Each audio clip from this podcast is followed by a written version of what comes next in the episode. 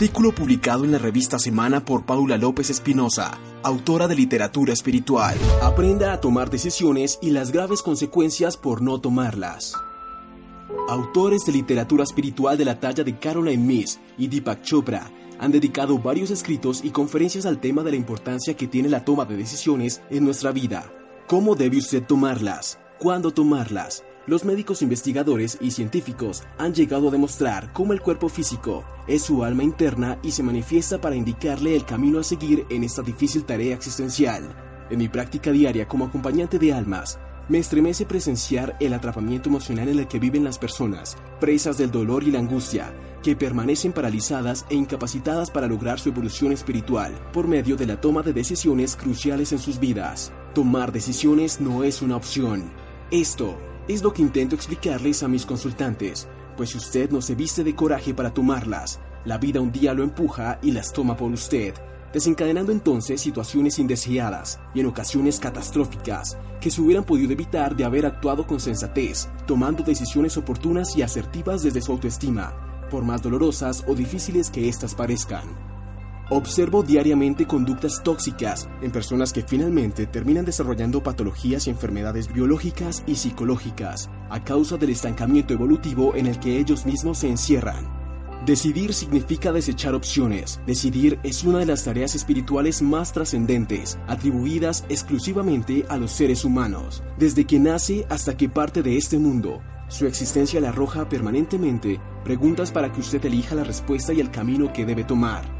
Casarse, divorciarse, tener hijos, cuántos tener, honrar sus valores espirituales, caer en las tentaciones del mundo como la infidelidad, la deshonestidad, la falta de ética en su comportamiento, la traición a sus propios valores y a sus compromisos, comprar una casa, elegir el nombre de sus hijos o de su mascota, su carrera profesional, cómo alimentarse, cómo cuidarse emocional y físicamente, hasta elegir si quiere que lo incineren o le den sagrada sepultura cuando termine su paso por este mundo terrenal y parta hacia el mundo en el que solo sobrevivirá su espíritu. Son algunas de las decisiones que debe tomar en su vida. Si usted se descubre a sí mismo expresando constantemente quejas como, estoy agotado, ya no aguanto el estrés de mi vida. Esta relación en la que estoy no me llena y no me hace feliz. Estoy atrapado en esta relación de infidelidad, pero no sé cómo desencadenarme de ella. Vivo enfermo, con migraña o gastritis. Vivo en conflicto permanente con las personas de mi familia o trabajo. Estoy siempre irascible o de mal genio.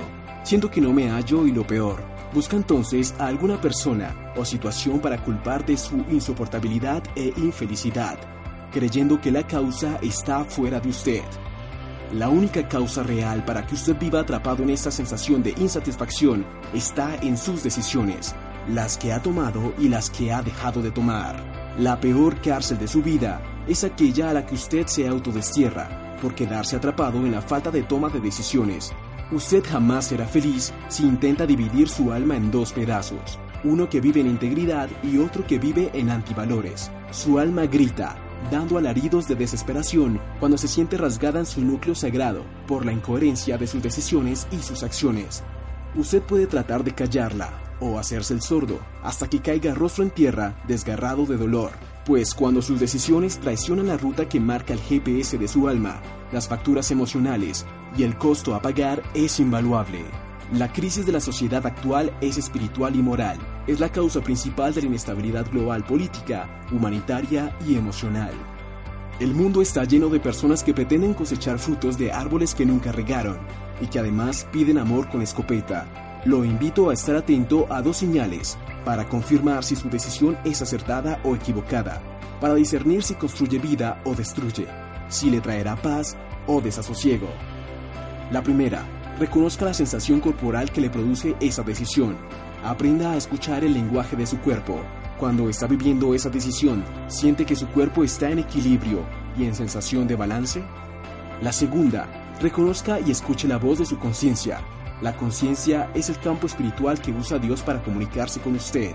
Independientemente de que usted crea en su existencia o no, la presencia divina habita en su interior y se comunica con usted a través de la voz interior que habita en su conciencia. La ley universal que usted debe seguir en su vida es entonces adoptar estos dos pasos, y de este modo evitará causarse un montón de dolor y desgracia. También evitará causarle dolor a quienes lo rodean. Mi píldora para usted esta semana es, evalúe cada decisión pausadamente, discierna si construye la vida ideal que desea vivir, visualice por un minuto las consecuencias de cada decisión, mírese a usted mismo en esa situación futura creada por usted y por sus decisiones, así sabrá qué camino le llevará a su plenitud o a su desgracia. Sígueme en todas mis redes sociales como Paula López Escritora. Paula López Espinosa, autora de literatura espiritual.